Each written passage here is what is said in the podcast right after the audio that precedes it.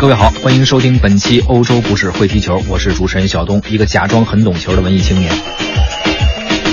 呃，要说欧洲杯，咱从哪儿说起呢？这届欧洲杯的东道主是法国，北京时间六月十一号凌晨的揭幕战，第一个亮相的就是法国队。咱不妨呢，就礼貌性的先从法国说起啊，聊聊法国的足球，也说说法国的艺术。当然，还有一个很重要的原因啊，法国队呢，向来不太稳定，尤其是最近几年，好的时候呢特别好，但是不好的时候，经常小组赛就被淘汰了啊，就像零四年南非世界杯的时候。所以呢，咱们还是趁早说啊，以免后边想说了这队没了。当然这是开玩笑啊，今年法国还算是比较有实力的，呃，也是夺冠热门之一。而说到法国，我觉得可以用八个字来概括，就是大师云集。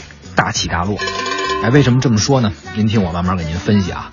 其实说到法国足球，我们很容易想起一颗又一颗璀璨的巨星。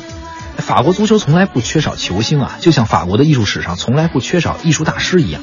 也正是因此，人们总爱将法国足坛巨星以艺术圈中的称谓相加于身啊。比如我们举几个例子，齐达内，我们说他是中场指挥家。德尚被人们称为战术体系大师啊，普拉蒂尼也曾经被称为任意球大师。而我们回溯法国的足球的发展的历史，也基本上可以用大起大落这样的词来形容。辉煌的时候，他屹立世界之巅；而落寞的时候，就像刚才说的，小组赛有时候都出现不了。咱们呢，先挑辉煌的说，这个法国队啊，是迄今为止欧洲范围内唯一一个赢得过世界三大赛事的冠军的球队。包括世界杯、联合会杯和奥运会，这三座奖杯啊，要是放一般球队身上，那想得一个都不容易。所以说呢，没有任何一支球队会小视法国。这法国也一直是全世界球迷关注的焦点，在世界足坛有着很重要的地位。辉煌呢，不是一天铸就的。咱们还是看历史，早在二十世纪五十年代，法国就是一个不折不扣的强队。五八年的时候，拥有传奇巨星方丹，那个时候法国队得过世界杯的第三名。到了八十年代啊，以名将普拉蒂尼为首的法国队，一九八二年和一九八六年都打入了世界杯的四强，并且在一九八四年夺取了欧洲杯的冠军，这也是法国队首次夺得大型国际赛事的冠军。但为何说法国队它大起大落呢？因为从此之后啊，随着一九八六年这个世界杯的失意，加之普拉蒂尼等名将的退役，此后的十二年中，法国足球陷入了低潮，那，这就落下来了。在这之后的各大赛事中，光鲜不再。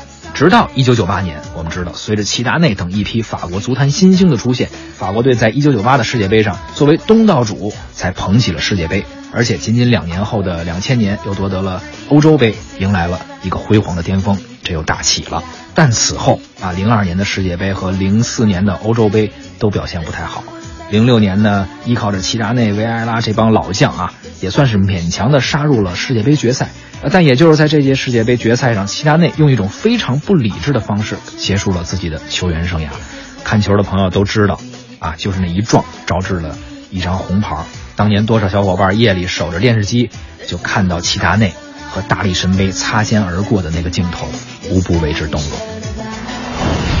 齐达内，齐达内，怎么回事？不能用这样的方式做自己的谢幕演出啊！完全没有必要的一个，完全没必要。在没有任何比赛冲突的时候，对，是马达拉西说了什么话激怒了他吗？那这作为他这样一个有经验的队员，啊，场上这么占优的队员，他不应该呀。对，他什么没见过？对对对，曾经沧海，他什么没见过？他怎么会被对方几句话就激怒呢？我们纵观法国足球起起落落的历史啊，不难发现一个规律：拥有大师云集的中场，则拥有辉煌的战绩。虽然法国人生性浪漫，但在球场上却十分的注重整体战术，而且呢，在球场上的整体战术执行又必须依赖于中场的指挥官。然后我们回想一下，法国队成绩好的年代，都是有着中场大师的时候。刚刚说过了，五十年代的方丹啊，包括科帕。八十年代的普拉蒂尼，呃，九八两千年双冠时期的齐达内、德尚、维埃拉等等，这些在世界足坛都有着极高影响力的中场大师，也就决定了法国足球的辉煌。就像前面咱们说的，法国从不缺少大师，足球场上如此，其实艺术史上啊也是如此。咱们这节目呢，借着欧洲杯肯定要聊一些足球的事儿，但是欧洲呢又在世界艺术史的舞台上充当着重要的角色，所以我们每期聊聊欧洲的足球，顺便呢咱们也说说欧洲的艺术。要说艺术史中的法国，特别是浪漫主义和印象主义时期的法国，哎，其实也是大师云集。法国的艺术大师也影响了当时的世界。说到这个浪漫主义、印象主义啊，我们总爱用这个词儿，感觉哎，这词儿一说出口就特别浪漫啊。撩妹的时候，感觉哎，整点这个什么浪漫主义啊这种词汇，就好像能给姑娘留下特别深的印象啊，好像这就是浪漫主义，这就是印象主义。但其实没这么简单。呃，究竟什么是浪漫主义，什么是印象主义呢？啊，解释一下。有一个时期啊，被称为浪漫主义时期，因为这一时期的艺术家呢，啊，文化人吧，都以浪漫主义作为一种创作思想，并形成了一个创作风格。十八世纪晚期、十九世纪前半期的时候吧，浪漫主义盛行于法国，主要体现在文学、美术、音乐等很多艺术种类上。哎，这是一个呃全欧洲性的内容广泛的这么一个思想文化运动，甚至影响到了二十世纪。浪漫主义的宗旨呢？和理性相对立，主要是特别注重个人的情感表达啊，要自由奔放、无拘无束的去创作。啊，就是说你创作的时候要忠于自己的内心情感，别有太多的禁锢。哎，那有人问了，那是不是我信手涂鸦几笔，随便唱个旋律，那就算是浪漫主义了？我劝您就赶紧关了收音机，现在出去赶紧去医院挂个号啊，还能赶上一点半大夫上班。咱们说一种主义呀。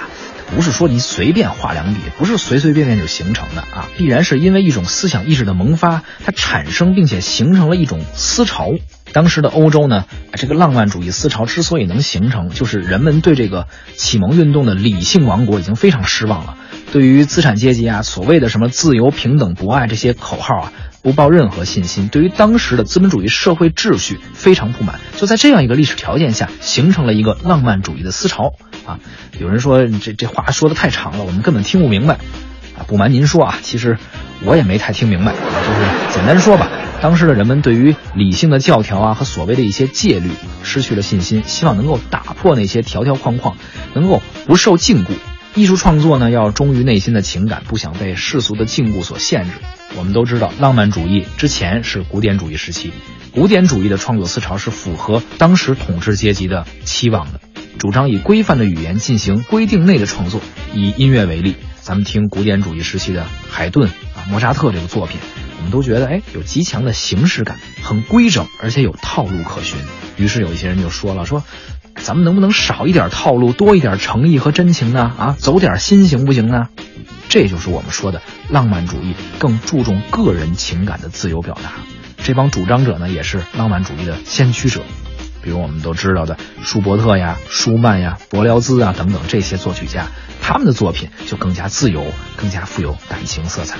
哎，刚说这个柏辽兹就出生于法国，是法国浪漫乐派的主要代表人物，是浪漫主义伟大的音乐家。他有一个作品叫《幻想交响曲》，是当时浪漫主义音乐的代表作。